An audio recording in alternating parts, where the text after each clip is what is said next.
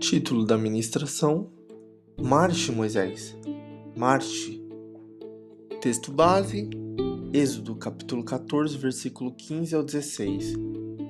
Disse então o Senhor a Moisés: Por que você está clamando a mim? Diga aos israelitas que sigam avante.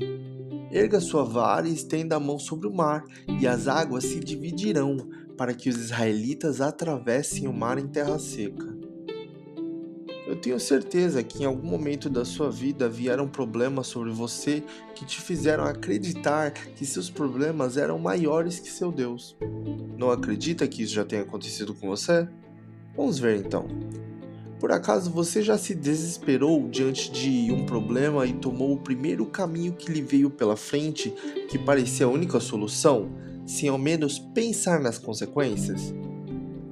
Já arrancou seus cabelos pelas contas não fecharem no fim do mês? Já surtou por alguma coisa não sair da forma que você esperava?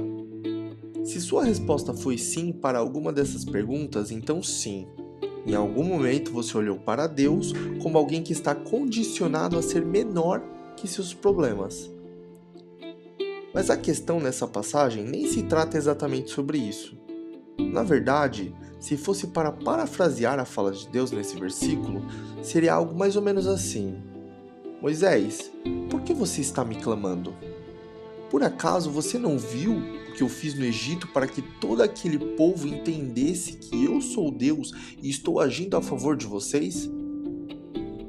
Por acaso você acha que mandei aquelas pragas por brincadeira? Você acha que agora eu voltaria atrás no que te disse sobre a libertação de Israel? Erga sua vara e estenda a mão sobre o mar, e as águas se dividirão para que os israelitas atravessem o mar em terra seca. Agora talvez você pense: será que Moisés estava em dúvida se Deus poderia salvá-los? Na verdade, não. Na verdade, Moisés estava muito convicto. Veja a fala de Moisés ao povo que se encontrava desesperado. Não tenham medo, fiquem firmes e vejam o livramento que o Senhor lhes trará hoje, porque vocês nunca mais verão os egípcios que hoje vêm. O Senhor lutará por vocês, tão somente acalmem-se. O que na verdade Moisés ainda não tinha entendido é que Deus tinha colocado sobre ele uma autoridade a qual ele poderia dar uma ordem para o mar, e este lhe obedeceria.